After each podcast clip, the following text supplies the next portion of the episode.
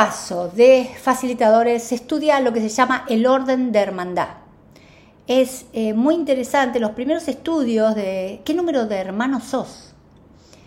Es, eh, ustedes saben que una de las, esto es una, viene de la biodecodificación, pero ustedes saben que el psicoanálisis está haciendo estudios marcatorios sobre la influencia de los hermanos en la vida de la gente.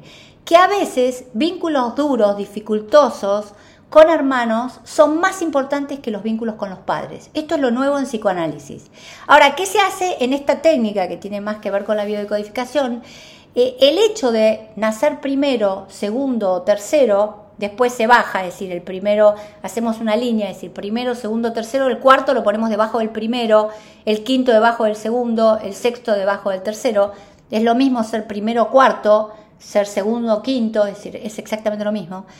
Es súper importante saber en qué, qué orden de hermandad tenés, porque ser primer hijo, segundo hijo, tercer hijo, te van a generar características psíquicas, vas a heredar distintas constelaciones psicológicas, vas a tener distintos lugares en la familia, distinto funcionamiento, vas a tener cosas súper positivas y súper negativas.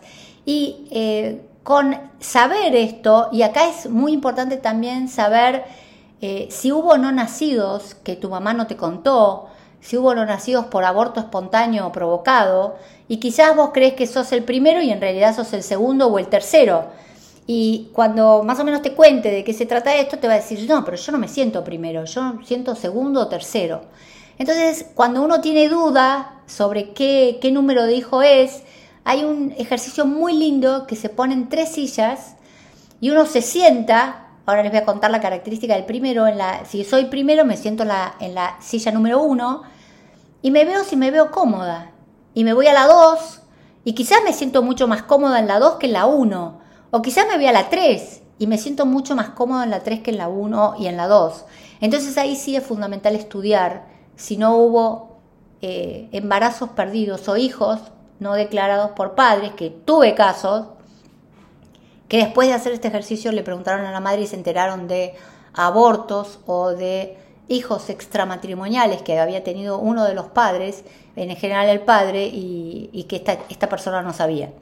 Entonces, ¿qué característica tiene el primero? El primero obviamente es la autoridad, es el que porta, el, es el que porta la ley del clan, es el que porta eh, todos los mandatos heredados, esta familia es así, porta todas las obligaciones, todas las características del clan, es muy autoritario, es el que va a poner orden, el que va a mandar en el clan, va a decir lo que hay que hacer y lo que no hay que hacer. Generalmente las características negativas es que son muy críticos, muy prejuiciosos, muy soberbios, muy autoritarios, pero el, cuando naces primer hijo, vos vas a poner orden y vas a ser líder. Es decir, la característica de el primero es el liderazgo, es la autoridad, acá es el que manda, es el que tiene la última palabra. Y cuando uno es segundo, sabe que es segundo y quiere tomar las características del primero, también puede hacer un ejercicio de sentarse en la silla número uno, eh, porque por ejemplo empiezo un emprendimiento que me ofrecieron tener un cargo muy alto y yo no sé cómo voy a, manejarlo y puedo sentarme en la, en la, silla del primero y decir a partir de ahora eh, tengo, tomo las características del primer hijo y tengo autoridad, liderazgo, organizo grupos, lidero bien la empresa o el emprendimiento que, que quiero generar y esto se puede hacer y es muy útil. Es decir, que no solamente el ejercicio de la silla, no solamente nos va a servir para para saber qué número de hijos somos, sino también este ejercicio nos va a permitir eh, tomar las características del primero, del segundo o del tercero. ¿Cuál es la característica del segundo? Bueno, el, segundo hijo generalmente es, tiene mucha capacidad de hacer negocios. Es excelente comerciante. No se olviden que tiene uno adelante y quizás tiene uno atrás, pero él va a negociar, es el que le van a ayudar, la gente le va, le va a facilitar las cosas, es muy divertido, es muy simpático, cae bien, logra convencerte a la gente de que le compre los productos. El segundo siempre tiene plata, siempre tiene plata y siempre tiene éxito en los negocios. ¿Cuál es lo malo que puede tener un segundo? Que muchas veces manipula y a veces miente para lograr lo que quiere.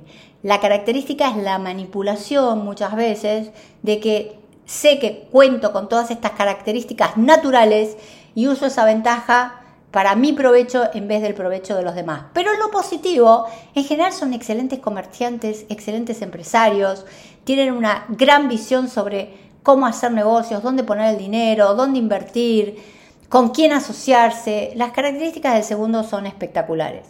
Eh, vamos al tercero. El tercero generalmente es el que viene, es el psicólogo, es el sanador. El segundo son los contadores, los empresarios. El primero los abogados, los políticos, los líderes. Pero el tercero es el que viene a sanar. Es el que es psicólogo, es el, el médico que hace psiquiatría o algún tipo de terapia, es el que hace reiki, el que estudia espiritualidad, los terceros son muy espirituales, en general la gente siempre los ayuda porque los ven muy cálidos, muy tiernos, muy, muy buenas personas, entonces es el que viene a sanar, a componer, eh, son generalmente, generalmente muy dóciles.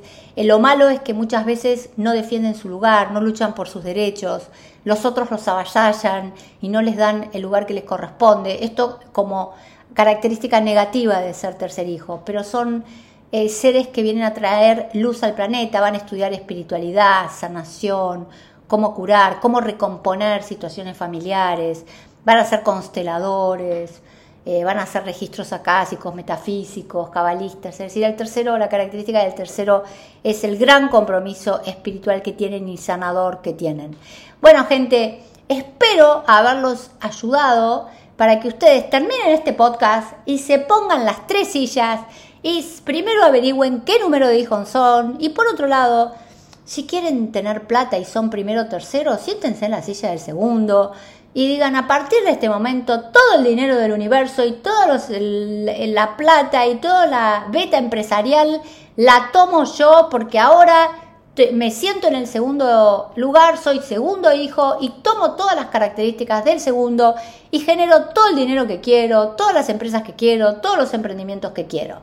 Espero que les siga ese ejercicio, es muy buen ejercicio.